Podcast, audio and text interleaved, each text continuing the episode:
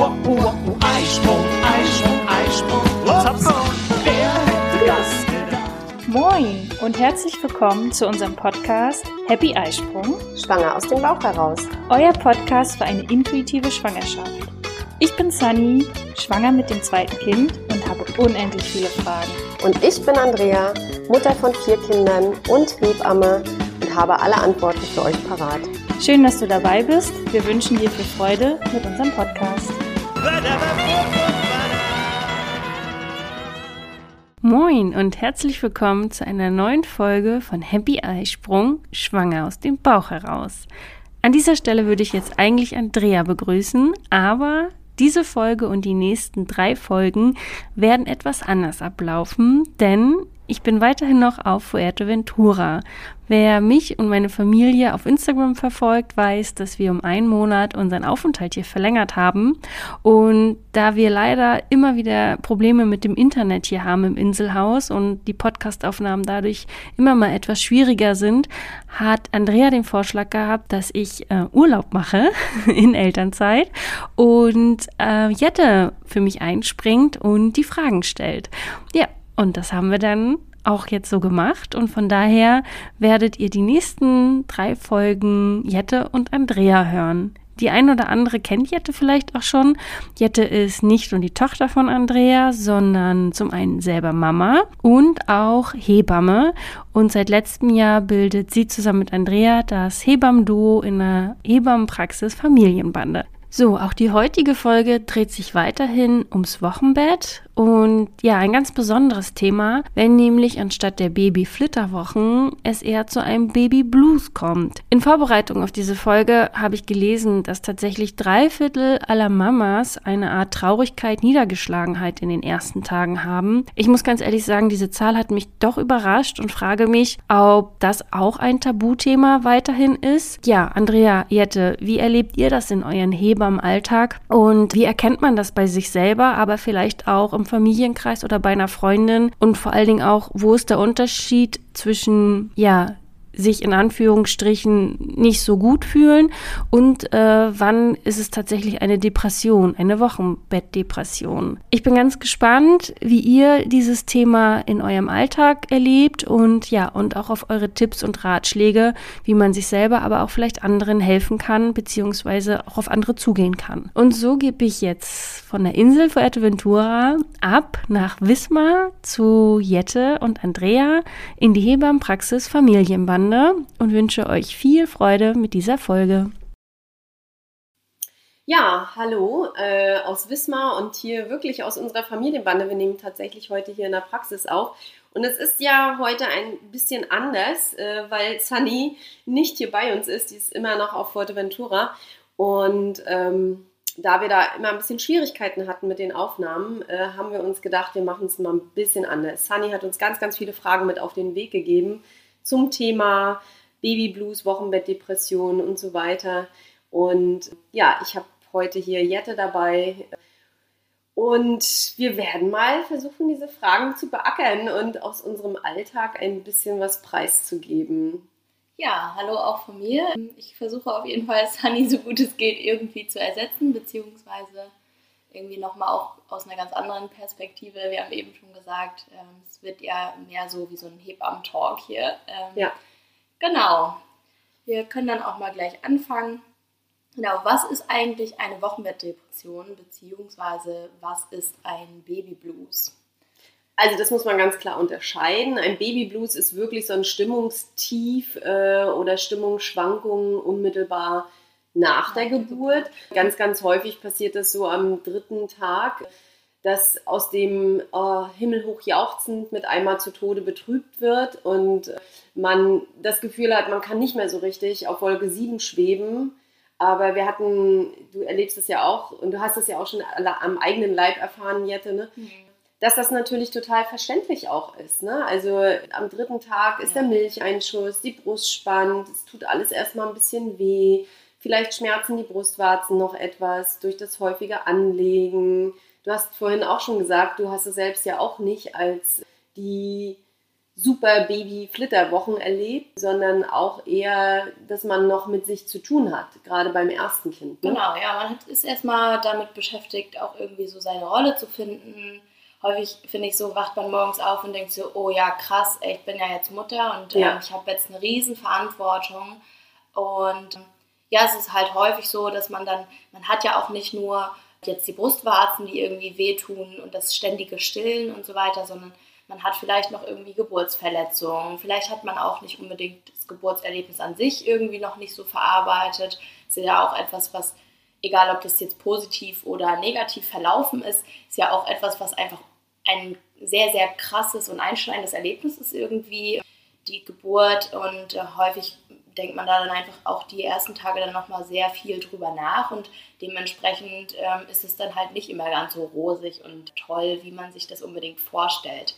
Außerdem haben wir ja vorhin auch schon mal gesagt, und das sagen wir auch immer irgendwie so fast als ersten Satz, wenn wir im, im über Wochenbett reden im Geburtsvorbereitungskurs, dass das eben halt nicht so ist, wie sich das häufig Leute vorstellen, dass man eben dann halt auch noch blutet und eben nicht alles super, super schön und kuschelig im Bett abläuft häufig. Ja, na gerade heutzutage, ne? So dritter Tag ist ja auch ganz, ganz oft der Tag, wo man dann aus der Klinik vielleicht, also wenn die Frauen in der Klinik geblieben sind, wo sie aus der Klinik nach Hause gehen. Der Tag ist mega stressig. Es werden noch mal ganz viele Untersuchungen gemacht.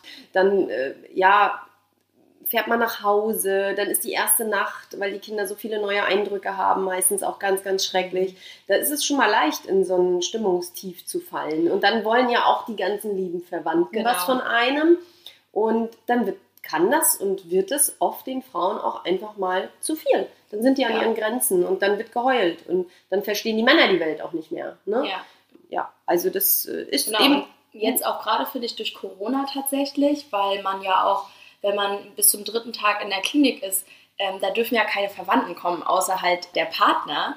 Und dann ist es ja wirklich so, man kommt nach Hause und am besten steht dann schon gleich der erste Besuch irgendwie vor der Tür ich weiß nun von mir, ich bin ja Gott sei Dank nach Hause gegangen, da konnte man das irgendwie ganz gut regeln. Früher fand ich es im Kreissaal bzw. auf Station tatsächlich noch schlimmer, wenn die dann die ersten Tage noch sehr viel mit sich zu tun mhm. haben und dann da auch schon gleich die Verwandtschaft mhm. steht. Mhm. Viele kommen damit tatsächlich auch gar nicht so klar. Also ich fand eigentlich, dass Corona uns in dieser Hinsicht viel ja, Gutes gebracht auf hat. Jeden Fall. Dass da nicht so viel Besuch auf der Entbindungsstation ist. Aber trotzdem ist halt die Entbindungsstation nicht das Zuhause. Ja. Und äh, das ist natürlich auch, und gerade dieser Wechsel dann von der Klinik nach Hause macht auch nochmal, finde ich, ganz, ganz ja. viel mit den Frauen. Also kurzum, Babyblues, kurzes Stimmungstief, was genau. sich dann auch schnell wieder einpegelt bei der richtigen Pflege, bei der, äh, ne, so dieses Zuhause und mal ein bisschen Ruhe und Abstand nehmen und wirklich mal so in seinem Wochenbett auch ankommen und genießen ja. und sich vor allem auch mal ein bisschen den Druck nehmen, alles perfekt machen zu müssen. Und ja. ich, weil ich glaube tatsächlich auch, dass viele Frauen mit solchen man hört ja heutzutage ganz viel von Baby-Flitterwochen und äh, das war auch noch eine Frage, die Sunny hier aufgeschrieben hat. Ja, sind es so Baby-Flitterwochen und Zeit des Verliebens? Und es wird auch so ein bisschen so hochgepusht. Äh, und die Frauen denken dann, oh, wir müssen jetzt hier die ganze Zeit auf Wolke 7 schweben und wir müssen hier äh, ständig mit einem strahlenden Gesicht rumlaufen und wir müssen im Kreis grinsen. Äh, ja. Und das ist es aber auch nicht. Also, weil es ist, man hat schlecht geschlafen, äh, bis ja. gar nicht. Man, äh, man muss, wie du sagst, erstmal mit dieser Verantwortung klarkommen. Und ich finde, äh, das ist eben gerade Wochenbett, da spürt man es ganz extrem in den ersten Wochen wirklich die Zeit der Ambivalenzen das ist äh, morgens himmelhoch jauchzend und am Abend zu Tode betrübt, weil das Kind brüllt und viele neue Eindrücke verarbeiten muss. Aber meistens werden die Frauen dann schnell auch wieder stabil ja. und äh, finden in ihre Rolle. Und das ist eben dann der normale Babyblues. Den denke ja. ich fast jede Frau so ein bisschen. So ein bisschen auf jeden Fall, ja. Was ich auch immer noch mal, was ich auch noch mal sagen wollte, so, ich finde auch häufig ist es so die Erwartungshaltung an sich selbst und auch die Erwartungshaltung, die von außen so kommt. Ja. Ich habe ganz, ganz viel im Wochenbett gehört, wenn man dann sich irgendwie vorher schon vorbereitet hat mit Vorkochen und so, ja, wozu machst du denn das? Und wir haben das früher auch alle hingekriegt alleine Ja. und mit fünf Kindern. Und das ist halt häufig so, ich finde, da sind die Frauen sowieso schon immer sehr viel unter Druck gesetzt, Mhm. das alles perfekt hinkriegen zu müssen, von Anfang an. Ja. Und das ist dann, glaube ich, etwas, was häufig auch einfach in der ersten Woche oder in den ersten zwei Wochen auch etwas ist, was dann halt auch schon mal so ein Tief auslösen kann. Mhm, definitiv. Genau. Ja. Aber wie gesagt, mit Ruhe, Geduld und Kriegt mal Druck das. rausnehmen, ist man dann auch psychisch wieder gut stabil. Und Ja. dann wächst man so in seine Rolle rein und hat diesen Babyblues dann auch schnell geschafft. Ne? Genau. Finde ich. Genau. Ja, ganz klar davon abzugrenzen ist auf jeden Fall die Wochenbettdepression. Ja. Die Wochenbettdepression geht halt auf jeden Fall äh, noch sehr viel tiefer und ist auch häufig sehr viel langanhaltender. Äh, kann natürlich auch aus einem Babyblues entstehen, muss es aber nicht. Tritt aber meistens auch erst ein bisschen später auf. Die Frauen haben vorher so ein bisschen das Gefühl, hm, ich weiß nicht, ob mit mir alles so richtig ist und alles so stimmt. Häufig fehlt ihnen so ein bisschen die Freude. Ja, ja, die, äh, und auch vor allem die Motivation, so diese Motivation, morgens aufzustehen, in den Tag zu starten, fröhlich zu sein. Es ist halt wie ähnlich Wie wie, bei einer klassischen Depression. Ähm, natürlich sind die Frauen mehr davon betroffen, die schon im Vorfeld mit Depressionen äh, zu tun hatten und ähm, oder wo es auch familiär gehäufter auftritt. Die Frauen sind definitiv gefährdeter.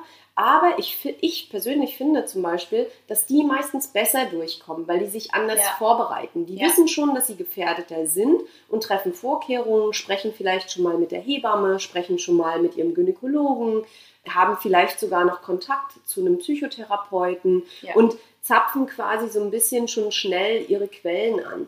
Während Frauen, die das erste Mal in eine, überhaupt mit dem Thema Depression zu tun haben, sich ja lange Zeit fragen, irgendwas stimmt doch mit mir nicht und Genau. das ist doch nicht normal oder ich bin eine schlechte Mutter, weil ich mich jetzt nicht so sehr über mein Kind freue oder ich mit mir stimmt was nicht, weil ich kriege das hier nicht so gut hin wie vielleicht andere Frauen und dann kommt ja noch die Situation, dann sind die in einem äh, Rückbildungskurs und alle Muttis sind da schockverliebt Ja. in ihre Kinder, sind fröhlich, sind gut gelaunt, gehen noch einen Kaffee trinken, ein Eis essen und verabreden sich und diese Mamas quälen sich förmlich dahin und haben auch nicht den Drang, jetzt viele Kontakte zu knüpfen. ja. Es fällt ihnen alles schwer, Ja. einfach. Ne? Und das ist eben das Schade ein bisschen bei uns Hebammen, finde ich.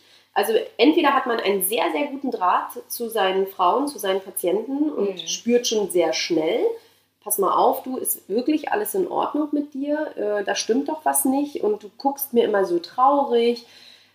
Das finde ich auch ein bisschen schade jetzt bei den Online-Kursen, Ja. dass man da nicht so ein Gefühl für die Frauen hat. ja. Ansonsten ist es natürlich so, dass man schon als begleitende Hebamme, gerade wenn man die Frauen auch schon im Vorfeld kennt und so wie wir hier unsere Mhm. Frauen betreuen, wir haben die ja sehr kontinuierlich, wir sehen die hier ganz, ganz regelmäßig und dann hat man ein anderes Gespür. Ich denke jetzt auch mal so an Großstädte, wo eine Frau vielleicht ähm, den Geburtsvorbereitungskurs bei einer Hebamme, Ja. die Wochenbettbesuche durch eine andere Hebamme, den Rückbildungskurs, da muss sie sich dann auch selbst wieder auf den Weg machen und vielleicht ganz woanders noch einen Rückbildungskurs machen. Und wie soll diese Person dann irgendwie ein Gespür haben, zu sagen, du pass mal auf, ist alles in Ordnung mit dir? Ja. Du wirkst immer so traurig, du wirkst immer so ein bisschen unmotiviert oder manchmal machen die Frauen auch gar keinen Rückbildungskurs und fallen dann total durchs Raster. Ja, oder auch andersherum, wenn Frauen selbst ja sich denken, "Ha, irgendwie stimmt irgendwas mit mir nicht, die wissen dann ja auch gar nicht, zu wem gehe ich dann jetzt. Genau. Ja. Ähm, häufig, weil äh, sie haben dann halt eben nicht nur eine Hebamme, sondern haben dann die Hebamme aus der Schwangerschaft, die Hebamme aus dem Wochenbett, die vielleicht aber auch nur vier Wochen da war, was ja jetzt auch nicht unbedingt viel ist dann. Ja. Ähm, ja, die wissen dann ja gar nicht, wo gehe ich denn jetzt hin? Ja. Also mit, wem- mit wem spreche ich denn darüber? Naja, und auch immer, immer dieses Gefühl ja auch zu haben, woran liegt das jetzt? Bin ich jetzt nicht richtig? Genau. Äh, Was ist denn mit mir los, dass ich mich jetzt nicht so sehr über mein Baby freuen kann? Was bin ich nur für eine Rabenmutter? Also es dauert auch ganz, ganz, ganz lange, bis sich diese Frauen jemandem anvertrauen. Oft ja, nicht mal dem Partner, Ja. weil sie Angst haben, abgewertet zu werden, dass sie sich jetzt nicht so sehr freuen können über ihr Ja. Baby. Genau. Und dabei können die gar nichts dafür. Es ist Ja. zum Großteil ja auch hormonell bedingt. Ja. Ja, äh, diese, diese krasse Hormonumstellung nach dem Wochenbett, wenn der Wochenfluss vorbeigeht. führt ja oft auch dazu, dass die Frauen dann erst abrutschen und in eine Mhm. Depression verfallen. Und man kann da schnell gegensteuern, aber die Frauen müssen sich so schnell es geht, sofern sie merken, äh, dass, dass sie nicht diese Freude haben und sich sehr quälen, auch im Umgang mit dem Kind, ja, dann auch wirklich schnell irgendjemandem anvertrauen. Ja. Auf jeden Fall. Und wenn es erstmal nur die beste Freundin ist, die vielleicht mal was darüber gehört hat, Ja. und auf jeden Fall, wenn man eine gute betreuende Hebamme hat, auf jeden Fall immer der Hebamme anvertrauen. Genau. Und dann kann man das auch erstmal beobachten. Es muss nicht immer gleich eine extreme Wochenbettdepression sein. Manchmal helfen einfach auch schon Gespräche mit der Hebamme oder manchmal einfach nur auch mit anderen Frauen oder manchmal auch nur Gespräche mit dem Partner, wobei die Partner auch oft überfordert Ja. sind, weil sie nicht, das ja, ist ja jetzt auch nicht so ein Thema, was so ständig besprochen wird. Aber auf jeden Fall würde ich mich schnell auf den Weg machen, wenn ich das spüre und mir eine vertraute Person erstmal holen. Genau. Und wenn man halt auch nicht mit der Hebamme irgendwie so ein gutes Verhältnis hat oder vielleicht ja auch gar keine Hebamme gefunden hat, Ja, dann äh, vielleicht auch der Gynäkologe, wenn man zu dem einen guten Draht hat. ja, Ähm, also auf jeden Fall aber auch, es muss nicht immer eine Fachperson sein, aber wenn man nicht das Gefühl hat, dass man irgendwie einen Freunden oder so Freunden irgendwie darüber reden kann, dann auf jeden Fall irgendwie eine Fachperson, finde Ja. ich. Ja. Also, genau. Weil häufig sind ja auch so Verwandte oder so, da geht man ja nicht als erstes hin. Das macht man naja, ja, wenn dann, vielleicht der Mutter. es sei, genau, es sei denn, wenn man einen sehr, sehr, sehr guten Draht hat, auf jeden Fall der Mutter. Na, ich glaube, du wärst zu mir gekommen Ja, und hättest genau. gesagt, Mama, ich glaube, mit mir stimmt was Ja, nicht. auf jeden Fall. Aber es gibt ja auch viele, die äh, nicht irgendwie so einen guten Draht zu ihrer Mutter Ja. haben oder vielleicht äh, haben die gar nicht so ein Verhältnis zu ihrer Mutter oder haben nur viel mehr mit den Schwiegereltern zu tun, weil die halt nebenan wohnen. Denen würde man das ja jetzt nicht unbedingt sagen. Es kommt drauf an. Es kommt drauf an auf Ja. das Verhältnis. Aber genau. die beste Freundin zum Beispiel. genau. Da kann man sich Ja. zumindest, also es muss nicht immer gleich Fachpersonal sein, finde Ja. ich, aber dass man sich überhaupt erstmal jemandem anvertraut ja. und, und wenn man dann eine richtig gute Freundin hat, die dann auch mal sagt, pass mal auf, ich habe ein bisschen recherchiert, das Ja. könnte da und daran liegen Ja. oder dann auch nochmal den Anschubser gibt, Mensch, sprich doch nochmal mit deiner Hebamme. Ja, Ja. äh, also das finde ich erstmal sich zumindest erstmal auf den Weg machen. Es gibt aber auch sehr, sehr gute Bücher tatsächlich. Ja. Ne, ähm, da kann man vielleicht auch schon mal ein bisschen Hilfe sich holen. Es muss nicht immer und sofort und direkt der Weg zum Psychologen sein. Wenn man aber merkt, es wird nicht besser und wenn man auch mit einer Fachperson gesprochen hat, Gynäkologe, Hebamme, dass man dann weitere Schritte einfach auch nutzt. Ja. Aber bei ganz, ganz vielen Wochenbettdepressionen regelt es sich eigentlich schon fast von alleine, wenn die Frauen kommen und sprechen. Ja, ja. Das ist, also sprechen ist einfach das A und O irgendwie. Ja. Ich habe das tatsächlich auch mal bei einer Patientin gehabt, das war jetzt keine Wochenbettdepression, aber auch so mäßig Babyblues, die auch nicht so wirklich in die Laktation gekommen ist, also nicht so wirklich äh, ins Stillen irgendwie kommen konnte, Mhm.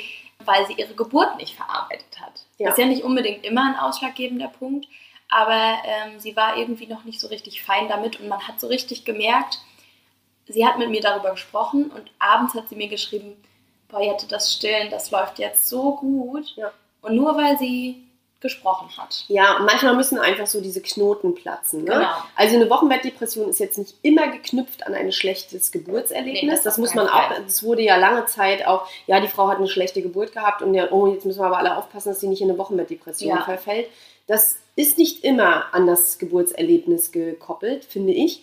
Äh, auch Frauen, wo man als Hebamme schon fast ein bisschen Sorge hat und denkt, oh mein Gott, na hoffentlich kommt Ja. die einigermaßen mit der Geburtssituation klar, hoffentlich äh, verfällt die mir nicht in eine Wochenbettdepression, die dann da sind und total fit und Ja. super fein sind mit ihrer Geburtsgeschichte, auch wenn die zum Teil traumatisierend war, aber wenn die äh, das gut und schnell verarbeiten und darüber reden, dann Ja. rutschen sie manchmal gar nicht so ab. Ich finde manchmal tatsächlich fast gefährdeter die Frauen, die sich so diesen ganzen Druck aufladen und Mhm. die, die so einen Perfektionismus an den Tag legen und sich dadurch einfach auch wahnsinnig viel Stress machen. Ja. ja. Ne? Ja, äh, um jetzt vielleicht äh, so ein bisschen von dieser Wochenbettdepression wegzukommen, äh, wie kann man sich dann diese Zeit, also wie, wie kann man quasi sich das Wochenbett auch tatsächlich so gestalten, dass man vorbeugt, dass, dass es wirklich so eine Zeit des Verliebens ist. Also ich finde, A und O ist, dass man überhaupt das Wochenbett ein bisschen vorbereitet. Wir geben ja, Ja. hier immer die Wochenbett-Checklisten aus. Wir haben da auch schon drüber gesprochen in einer anderen Podcast-Folge. Ähm, was ganz wichtig ist, um nicht in eine Depression zu rutschen, ist auf jeden Fall erstmal dafür zu sorgen, dass man vernünftig isst, dass man vernünftig schläft. Das Ja. muss geregelt werden in der Familie und dass man nicht unnötigen Druck hat von außen.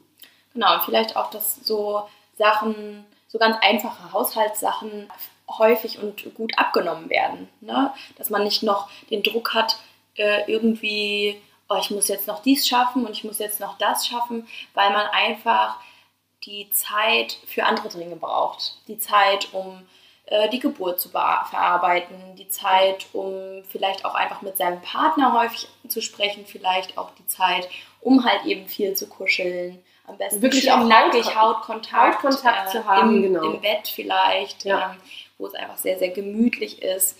Und ähm, ja, sich das einfach so schön und gemütlich wie möglich irgendwie zu machen. Ja, und eben nicht äh, sich im Vorfeld schon mit dieser hohen Erwartungshaltung äh, Genau. so einen unnötigen Druck zu machen. Genau. Weil Wochenbett kann was super, super Schönes sein. Auf ja. jeden Fall.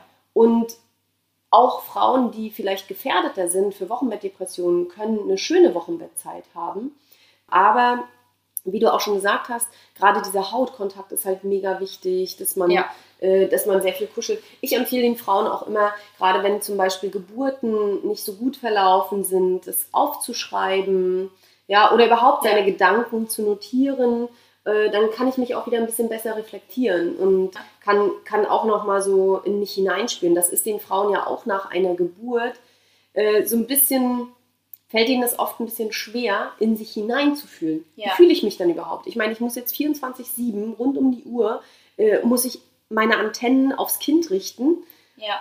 und man verliert sich dabei so ein bisschen. Und ich Ja. glaube, das ist auch ein großes, äh, ein großes Problem für Frauen, die ohnehin ein bisschen vielleicht sensibler sind, die Ja. gefährdeter sind für Wochenbettdepressionen. Die sind ja oft ein bisschen weicher, ein bisschen sensibler. Hm. Und jetzt mit einmal sich in dieser Rolle zurechtzufinden und ständig Antennen fürs Kind zu haben, da verliert man die Antennen für sich selbst. Ja. Und da kann Aufschreiben, äh, auf, Sunny liebt sowas ja, äh, hier ihr, Listen. äh, ihr, nee, nicht nur die Listen, ähm, äh, tägliches, nicht Tagebuch, Journaling, aber ja, Journal, genau. äh, Mhm. ne? ähm, das kann vielleicht tatsächlich in dieser Zeit total gut sein Ja. und einem helfen, äh, so in sich selbst hineinzuspüren. Und vielleicht auch, ähm, ich glaube, das liebt Sunny auch, Me-Time. Ja. Ja. Ähm, auch das finde ich im Wochenbett einfach super, super wichtig, weil ähm, es ist ja leider nicht bei allen so, dass sie die Möglichkeit haben, dass auch der Partner zu Hause ist. Das ist natürlich immer irgendwie so die beste Vorstellung, weil der dann hoffentlich und äh, vielleicht auch viel abnehmen kann. Dann hat man vielleicht auch mal mehr Zeit für sich. Weil grundsätzlich ähm, ist es ja wirklich so, äh, man stillt alle zwei Stunden. Das dauert dann ja teilweise schon eine Stunde. Das heißt, man hat dazwischen dann so eine Stunde Zeit. Wenn überhaupt. Wenn überhaupt Ja. die man dann äh, eigentlich vielleicht schlafen sollte oder so, dass man sich aber wirklich am Tag sagt, okay, heute machen wir vielleicht mal fünf Minuten wenigstens, ne? so duschen gehen, alleine mit einer schönen Musik oder so. Ähm, Das war immer meine reicht ja häufig schon. Genau. Erinnere, erinnere dich, ich habe immer die Tür zugeschlossen. aber auch da ist man häufig mit Kindern nicht alleine. Ja, aber das war, das habe ich als Mutter, also Ja. mit, mit vier Kindern, immer, es war dieses Duschen. Und das Ja. ist bis heute so, dass Duschen mich mega entspannt, weil das ist meine Me-Time. da Ja, geht das mir keiner auf den Sender. Zeit, Genau. Das ist die einzige Zeit, die man irgendwie für sich hat. Ja, Alleine. außer mein Freund, der will immer mit mir duschen. Aber ansonsten ist das eigentlich so, äh, gerade als Mutter mit Kindern, ähm, mit kleinen Kindern noch, ist das immer Ja. so die einzige Zeit. Auf dem Klo oder unter der Dusche. Selbst auf dem Klo ja nicht. Nee, stimmt. Weil mit so kleinen. Kindern, stehen die ja auch alle vor der Tür. Ne? Ja, ja. Aber daran muss man Genau. sich auch erstmal gewöhnen. Das macht einem ja auch einen Ja. ziemlichen Druck. Dass man nicht mal in Ruhe zum Klo gehen kann. Ja. Ja. Ja. Aber dass man halt sich bewusst irgendwie fünf Minuten, mindestens fünf Minuten am Tag für sich nimmt einfach. Also ich, Ich sage eigentlich immer, häufig. ich sag's in Geburtsvorbereitungskursen sogar immer, eine halbe Stunde, Ja. eine halbe Stunde am Tag Kann muss eine Frau für sich haben. Ja. Das belächeln die Paare in der Regel im Im Vorbereitungskurs. Vorbereitungskurs auf jeden Fall, ja. Und hinterher sagen sie oft, jetzt weiß, wissen wir, was du meinst. Weil eine halbe Stunde der Frau einzurichten, ist schon Es ist schon, äh, ja, schwierig. gerade am Anfang, wenn Ja. die Babys noch sehr klein sind, die Väter noch nicht so viele Möglichkeiten haben, Ja. äh, sie zu beruhigen. Aber trotzdem, eine halbe Stunde kann man hinkriegen. Eine halbe Stunde nach dem Stillen kann mal jemand spazieren gehen. Und Genau. ähm, Ja. das kriegt man hin. Ja, und vielleicht, wenn die ein bisschen älter sind, die Kinder, das muss jetzt nicht direkt im Wochenbett sein, ähm, aber dass man vielleicht auch wieder Paarzeit, das reicht ja auch mal eine halbe Stunde, in Ruhe Ja, irgendwie. Also Paarzeit finde ich total wichtig. ja, und das also- ist, glaube ich, auch im Wochenbett etwas, was halt sehr häuf- häufig zu kurz Gibt es kommt. ja gar nicht. Nee, So richtige genau. Paarzeit gibt es ja. Ja. gar nicht. Also muss man und das äh, vermissen.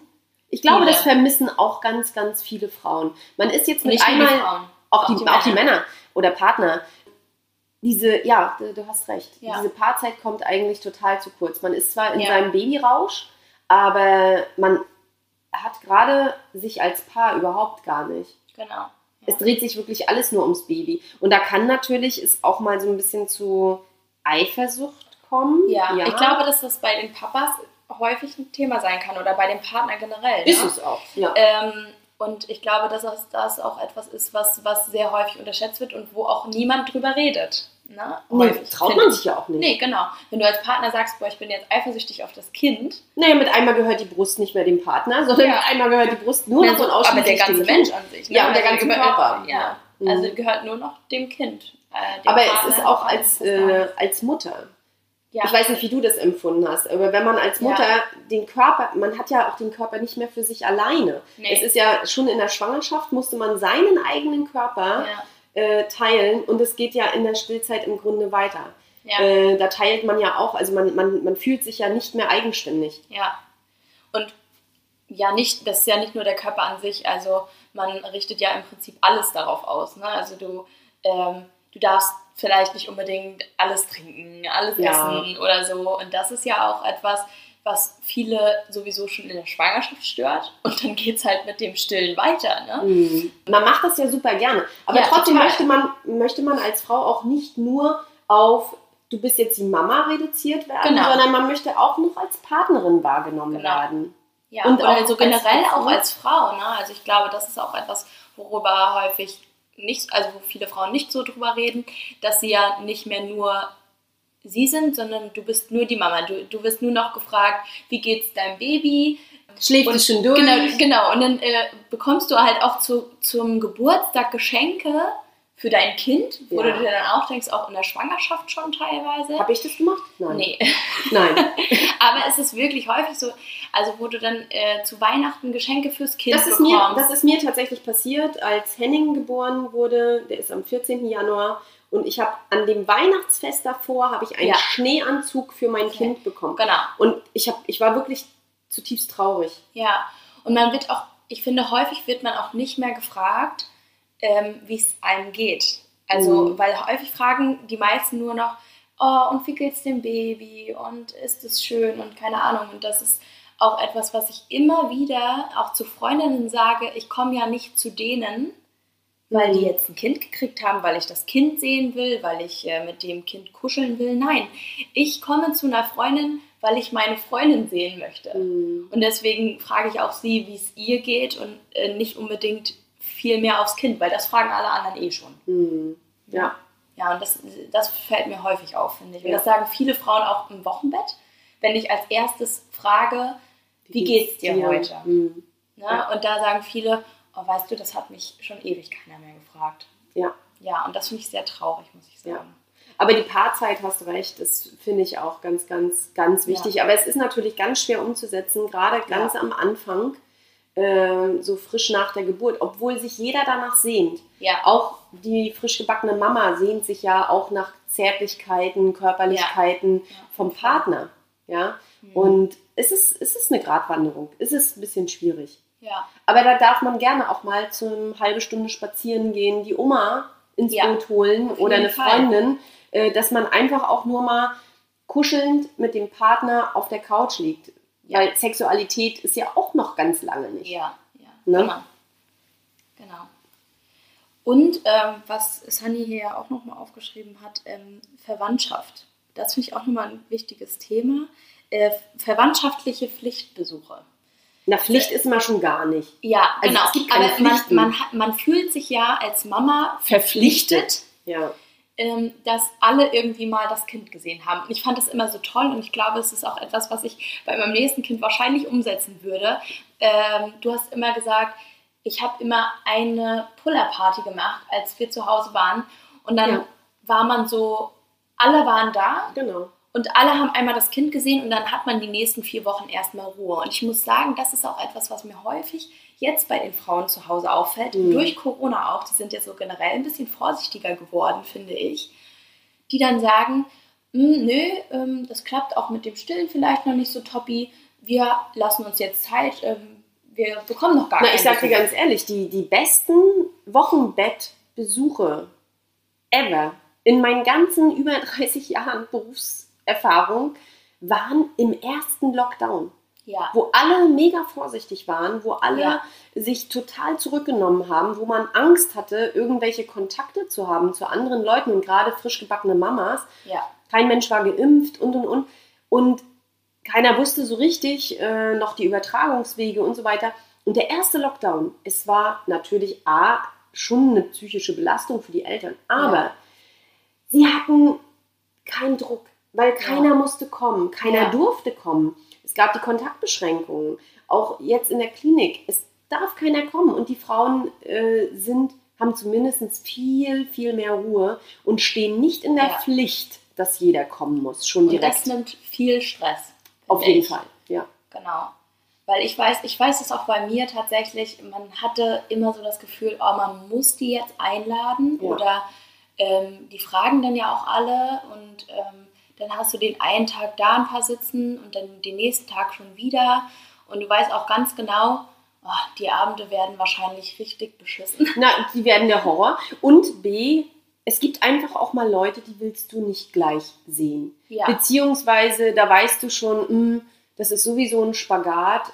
Und da Ja. entzerrt sich das unter Umständen auch, wenn man eine Pullerparty gemacht hat. Genau. Sunny hat es ja ähnlich gemacht. Die hat, glaube ich, einen Nachmittag alle Leute eingeladen. Ja, Er hat auch ganz klar verteilt, äh, der bringt das mit, der bringt das mit, der bringt das Ja, mit. das finde ich total Und cool. eine begrenzte Zeit, ne? Von bis. Und vor allem das, du, das Gute, was ich dabei äh, finde, dadurch, dass das so viele Leute sind, erstmal wird sich nicht die ganze Zeit nur auf dich fokussiert. Genau. Nicht ständig fragt ihr, und war deine Geburt ganz toll? Mhm. Das ist vielleicht ja auch etwas, womit man nicht, worüber man nicht mit jedem reden will. Ja. Also wenn mich, ich weiß, dass mich einige gefragt haben, oh, und wie war die Geburt und wie läuft es mit dem Stillen? Und ich habe dann immer nur gesagt, ja gut, weil Mhm. ich mit denen ja gar nicht so ausführlich darüber reden möchte. Mhm. Das macht man ja vielleicht dann auch eher mit, mit jemandem, der einem sehr nahe steht, mit der Mhm. Mama, mit, äh, mit äh, Freundin. der Freundin. Aber das ist ja auch etwas, was man ja nicht unter so vielen Leuten macht, weil häufig kommt ja nicht nur einer, Mhm. sondern es kommt dann ja gleich die ganze Familie. Ja. Am besten noch mit Kindern, die dann Ja. noch mehr stressen in dem Moment. Ja. Genau. Genau. Also ich würde auch sehr klar ausfiltern, äh, wer tut mir in dieser Zeit besonders gut. Ja. Die darf man gerne sehen, die dürfen gerne kommen. Alle, die einem gut Ja. tun. Ne? Dann, wenn es der Mama gut geht, geht es dem Baby gut. Genau. Und wenn es dem Baby gut geht, geht es der ganzen Familie gut. Und Ja. das finde ich auch ganz wichtig. Sunny hatte aber noch eine Frage aufgeschrieben, die sollten wir auch nochmal klären. Ist das eine Art Polyamorie, die, Die man nach der Geburt die man nach der empfindet? Geburt empfindet? Also ich grundsätzlich irgendwie ja ja, also Ja. weil man äh, Liebe zum Partner und auch zu den Kindern, wenn es nicht unbedingt nur eins ist, auch äh, zu allen Kindern irgendwie empfindet. Aber ich finde ganz klar, dass das eine ganz, ganz andere Art der Liebe ist. Also Definitiv, ja. man empfindet nicht so für den Partner wie Nein. für das Kind. Erstmal finde ich generell empfindet man häufig sehr, sehr viel mehr für das Kind noch als für den Partner. Auch anders, aber irgendwie Ist das Kind steht auf einer ganz, ganz anderen Ebene. Ja. Irgendwie. Für dein Kind würdest du dich umbringen. Ja. Für dein Kind würdest du einfach alles tun. Ja. Also das ist, glaube ich, auch etwas, was man sich nicht vorstellen kann. Auch nicht in der Schwangerschaft vorstellen kann. Nee. Ich konnte, Es ich kommt direkt das irgendwann, also irgendwann nach der Geburt, nach dem Babyblues und man denkt so, boah, krass. Ja. Ja. Ja. Es ist eine ganz andere Art der Liebe, finde ich auch. Ja. Und deswegen würde ich sagen, nein, es ist keine Polyamorie. Nee. Vielleicht und äh, mit, wenn man mehrere Kinder hat, dann kann man es vielleicht eher wieder als Polyamorie, weil man empfindet ja doch irgendwie für alle gleich viel. aber auch da finde ich immer wieder anders, weil die Charaktere ja anders sind. Genau, meistens. genau. Aber ähm, das ist zum Beispiel etwas, womit viele Frauen beim zweiten Kind, wenn sie mit dem zweiten Kind Ja, schwanger sind davor haben und viele auch im Wochenbett und auch im Wochenbett ganz, ganz viele Angst haben, Ja. dass sie nicht beiden Kindern gleichmäßig gerecht werden. Ja. Und äh, das ist, glaube ich, noch nicht mal der Zeit geschuldet, sondern auch, ähm, d- äh, dass sie Angst haben, beiden, beide gleichmäßig zu lieben. Ja. Und so viel, ich meine, ich kann immer nur sagen, man hat als Mutter so viel Liebe. Ich glaube, du Ja. kannst 20 Kinder haben Und das und, ist auch nicht, sie dass alle sich die Liebe gleich. teilt. Also viele Nein. ja, oh Gott, die Liebe teilt sich dann. Ja. Nee, also die verdoppelt sich dann eher oder verdreifacht sich, je nachdem, wie Ja. viele Kinder man dann hat. Ähm, und was ich auch noch sagen wollte, es ist auch, ja, also man empfindet ja wirklich auch anders für jedes Kind irgendwie. Und die äh, wollen ja auch andere Dinge. Also man, man muss ja nicht jedem das Gleiche geben, so, ähm, weil durch, dadurch, dass das ja verschiedene Charaktere sind, brauchen Kinder ja auch unterschiedliche Unterstützung. Einfach. Das ist Natürlich. ja häufig was Ja. ganz, ganz anderes. Ja. Ja. Ne, es gibt Kinder, die sind total kuschelbedürftig und andere wiederum nicht. Genau, aber die wollen, die wollen dann, die wollen dann andere Sachen. Ne? Ja, genau. Also es, das ist ja auch so ein bisschen ähm, Sprache der Liebe. Jedes Kind hat eine andere Sprache der Liebe. Ja. Und es ist nicht unbedingt immer Zuneigung, sondern es ist halt ja auch häufig einfach Lob und Anerkennung oder sowas. Ja. Genau. Deswegen ist es immer unterschiedlich, finde ich, einfach auch die Liebe. Aber das äh, gerade Frauen, die das zweite, dritte, vierte Kind kriegen, ich glaube beim dritten, also beim dritten ist es nicht mehr so schlimm, aber beim zweiten Kind Ja. belastet das auch im Wochenbett Ja, tatsächlich. Und weil sie Angst haben, nicht genug Angst. zu sein. Ja. Genau. Mhm. Und das kann natürlich dann auch wieder so ein bisschen, wenn wir jetzt mal den Faden spinnen, wieder zurück Ja, zur. Wochenbettdepression. Es kann auch manchmal in so eine Depression äh, führen, tatsächlich. Gut, Ja. dann Sehr haben wir schön. alle Fragen von Sunny geklärt Genau. und haben uns jetzt hier mal schön ausgelassen im Hebammen-Talk ähm, über Wochenbett und Babyblues. Ja, ja, dann schön, war ein sehr spannendes Thema. auf jeden Fall. Ja. Und ich finde es auch wichtig, dass man mal darüber redet. Ja, vor allem nicht kein, also Wochenbettdepression ist oft noch so ein Tabuthema. Manchmal oder oft schämen sich die Frauen dafür, Ja. Dass sie so empfinden Genau. und Also trauen sich dann auch nicht irgendwo hinzugehen. Es ist etwas Normales und wenn ihr ein Problem habt, kommt bitte immer gerne auf uns zu. Ähm, da kann man schon viel helfen, auf jeden Fall. auf jeden Fall. Genau. So, tschüss und bis bald und Genau. ja, Bis zur nächsten Folge. Bis zur Bis nächsten bald. Folge. Wir freuen uns, dass du auch heute zugehört hast. Wir hoffen, du konntest auch aus dieser Folge interessante Impulse mitnehmen. Gib uns gerne Feedback oder stell uns weitere Fragen an Frage at happy-eisprung.de oder schau gerne auch in unserer Facebook-Gruppe vorbei. Die heißt Schwangerschaft, natürlich gesund, glücklich wir. Bis zur nächsten Folge, wenn es wieder heißt Happy Eisprung. Schwanger aus dem Bauch heraus. Ahoi!